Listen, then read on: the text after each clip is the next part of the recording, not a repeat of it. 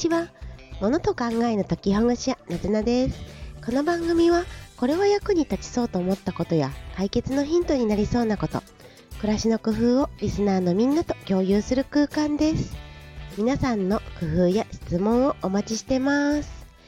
さて今日から8月ですね。今日8月1日ですね。とうとう8月になりましたね。どんな1ヶ月になるんでしょうか。あ暑いけれど楽しみでもあります。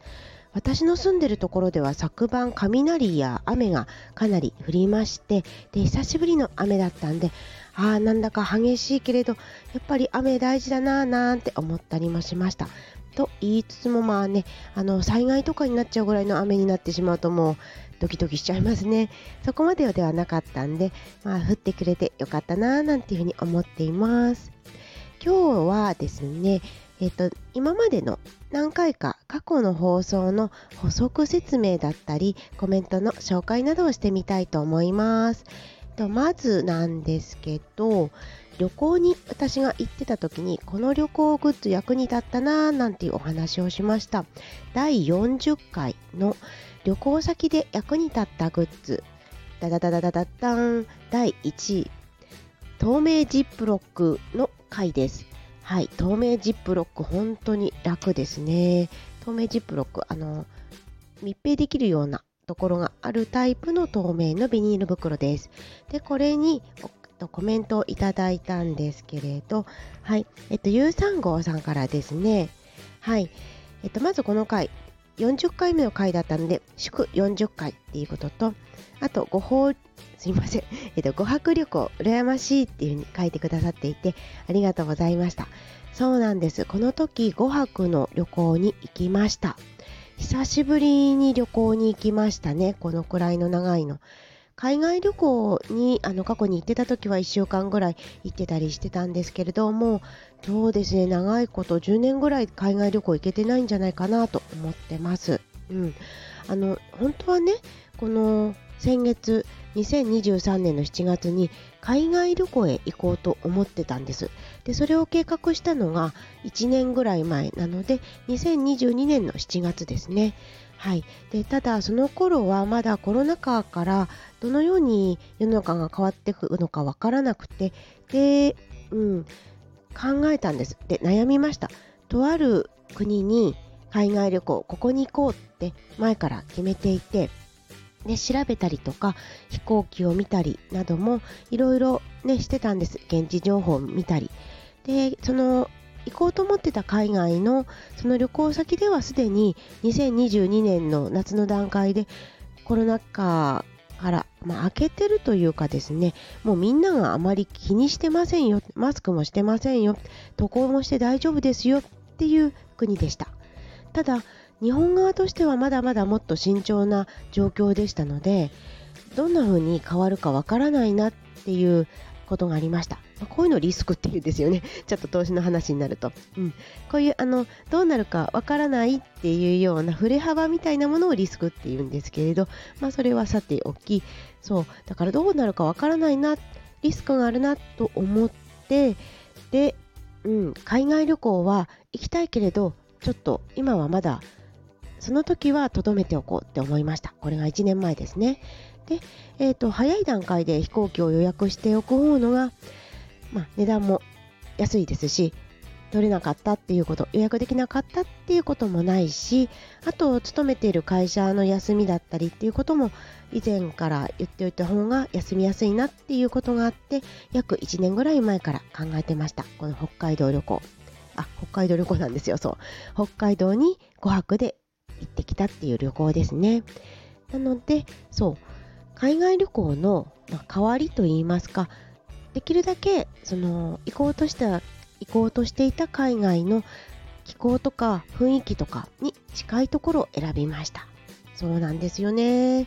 あとあと行こうとしてた海外旅行で私がしたかったことがレンタカー車を借りてそれで少し自分では一人では行きにくいような場所公共の交通機関だけでは行きにくい場所に行ってみたいっていうふうに思っていました。そのため、ま日本でねやるんだったらせっかくだからレンタカーもしようなんて思ってしたんですね。まあ練習みたいな感じですよね。これも楽しかったです。私は車に乗るのはそんなにうまくないんですね。自動車はまあ、めちゃくちゃ下手というわけでもないんですけれどすごくうまいわけでもないんです。ですけれど、まあ、自動車を乗るのは楽しいとは思うので気をつけながら乗っているんですけれどレンタカーのように普段自分が乗り慣れている自動車ではない自動車に乗るっていう機会とっても良かったですね、うん、あこういうところに気をつけるのかっていうことかいろいろ分かったと思います。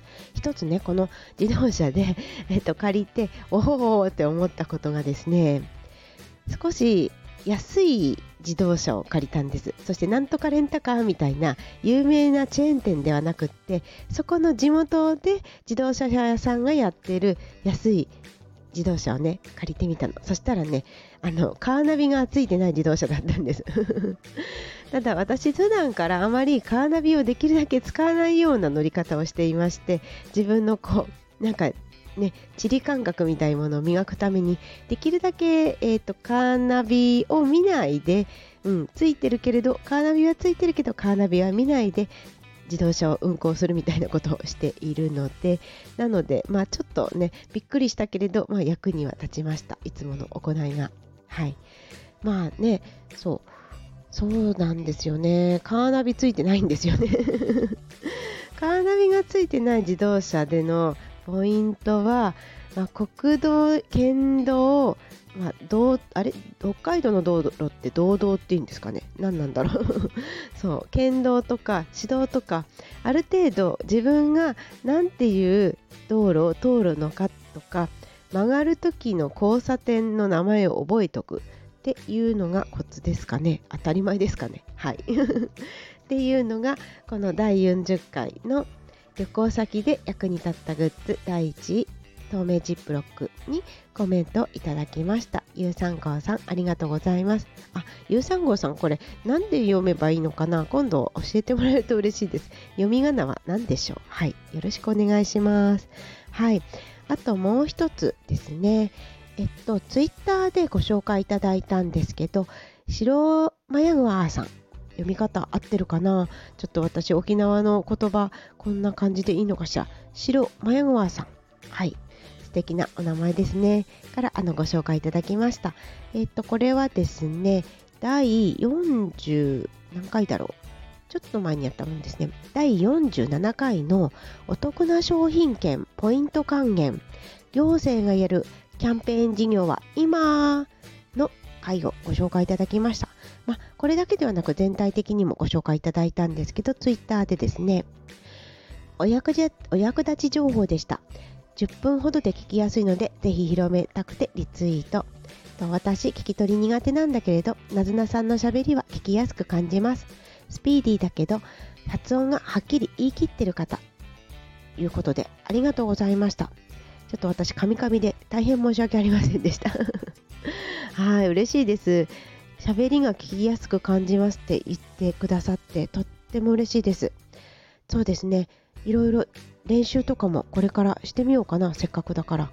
話の練習は全くしたことがなくてそういうボイストレーニングをあ1回だけ単独でボイストレーニングやらせてもらったんですけれどそういうちゃんと話す練習したことないからなんかこれを聞いて逆にねもっともっと伸ばせるかもしれないなんていうふうに思いました。はい。あとこの内容ですね、えー、10分ほどで聞きやすくてっていうふうに言っていただいてるんですけれどこの時は行政つまり市町村や都道府県などが行うプレミアム商品券やポイント還元、まあ、そのとなんとかキャンペーンみたいなものがちょうど今の時期、まあ、大体6月から8月ぐらいに始まることが多いんですよっていうような内容のお話でした。でなんで6月から8月までが開始されやすいのかっていうのは、まあ、こちらの,、ね、あの回47回を聞いていただくとしましてですので、まあね、そういうぜひそういう機会を逃したくないという方はですね、とにかくご自身で検索されることをお勧めします。おすすめの、おすすおすすめじゃないや、お住まいの自治体の、例えば何々市、何々県っていうところと、あと掛け合わせでプレミアム商品券とかポイント還元で検索してもらうといいと思います。または、えーと、市町村で発行されている広報っていう紙の便りだったりホームページを見るのもいいと思うんですけどそうなんですよね。ちょっとねすぐにパッと見づらいとか探しにくいっていうことがあったりします。でもちろん行政なのでさまざまな分野にわたることを皆さんにお伝えする。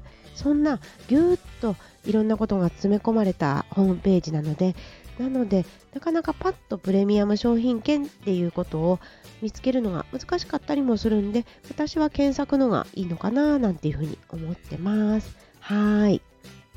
ねこの商品券やポイント還元の還元率がすごく高いんですよね。その民間企業に比べると。そりゃそうですよね。だって地域活性化のためとか経済を復興させるためにやってるんだしそれのために税金を投入してるからそりゃ還元率も高くなりますよね。でただその代わりあんまり宣伝とかプロモーションっていうのはそこまでお金をかけてないはずなので、まあ、かけてることもありますけれどだから気づかないとかえ知らなかったってことって悪、ね、あると思うんですよ。なので水、まね、自分で調べてみてくださいっていう感じになります。はい。というわけで今日は過去の2回の放送を振り返ったり補足説明をさせてもらいました。で、あの紹介してくださって本当にありがたいです。13号さん、白マヨグワさん、どうもありがとうございました。はい。また明日からもお話ししていきたいと思いますので、どうぞお越しください。何か質問であったりとかコメントもお待ちしてます。またね